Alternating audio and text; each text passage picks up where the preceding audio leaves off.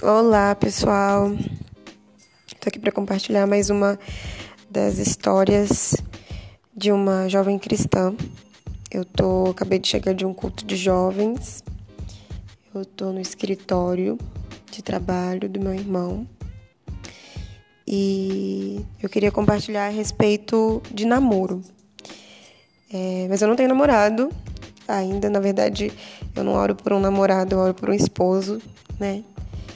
Eu ainda não tenho o meu esposo perto de mim, mas eu tenho uma visão a respeito de, de casamento, a respeito de filhos, a respeito de namoro.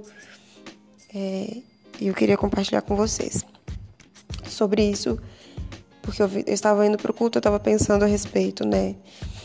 É, sobre como os nossos jovens, eles. Eu falo jovens porque eu, tô, eu tenho mais contato com eles. Como eles estão. É, eu posso falar desesperados, mas é um clichê falar que eles estão desesperados.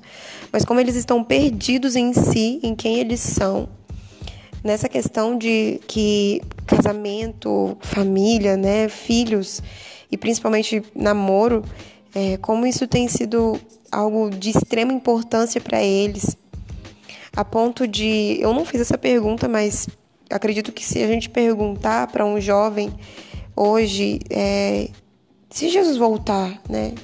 E se Jesus voltar e você não construir uma família aqui na Terra? E se Jesus voltar agora e não deu tempo de você ter seus filhos? Né? Eu acredito que na primeira reação do olhar ou do espanto da, da expressão deles, a gente já teria uma resposta, porque talvez eles. É, algumas pessoas estão se esquecendo de que aqui, né, esse lugar onde nós estamos está, é de passagem, né? A Terra é uma passagem. E, e talvez você seja uma dessa pessoa, dessas pessoas que é, pensa que o, que o namoro, que o casamento, que a construção de família aqui na Terra seja o final. E não é o final. Existe uma família perfeita, existe um casamento perfeito. Existe irmãos que, que vai construir, né, ou a perfeição num todo, que é na eternidade. Aquilo que nós vivemos aqui é só a sombra daquilo que é realmente concreto, aquilo que é realmente é, que realmente tem sentido para nós e é na eternidade. Aqui é só um vislumbre. Né?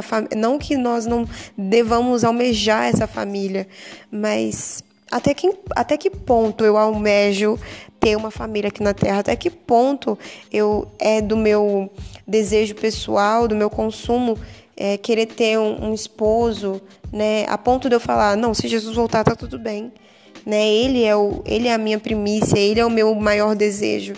É, até que ponto nós conseguimos é, nos relacionar com o nosso namorado de forma que seja santa, né? É, eu consigo esperar até o meu casamento ou não? Eu quero ir para os finalmente? Até que ponto eu consigo aguardar é, a preparação de um casório, né? De, de construir uma casa, de, de organizar as coisas do casamento? Será que eu consigo esperar? Ou eu estou tão apressado para viver isso, porque é, é mais importante para mim viver todas essas sensações, todas essas conquistas, do que ser fiel a, a Jesus e a, ao caráter dele, aquilo que ele me ensina. Eu queria compartilhar sobre isso porque eu percebo em alguns jovens que estão ao meu redor que é, é mais importante a satisfação do momento do que aquilo que vai ser construído eternamente. Né? Enquanto eu não namoro, o que eu estou fazendo? Enquanto eu não me caso, o que eu estou fazendo? Será que eu tenho me preparado para ser uma boa esposa, um bom marido para minha futura mulher, para o meu futuro esposo? Eu tenho simplesmente perdido o tempo é, vagando os meus pensamentos em coisas que é, não são viáveis, não são importantes? Eu queria compartilhar isso com vocês, espero que tenha feito sentido. E tem uma música que fala que esperar é caminhar né? Enquanto você espera, enquanto você é amadurecido, amadurecida, você está caminhando. Enquanto você é fiel, você está caminhando. Mesmo que às vezes pareça que está tão longe, está tão distante, você continua caminhando. Um beijo, boa noite, bom dia, boa tarde. Eu não sei que horas que você está ouvindo isso. E até mais.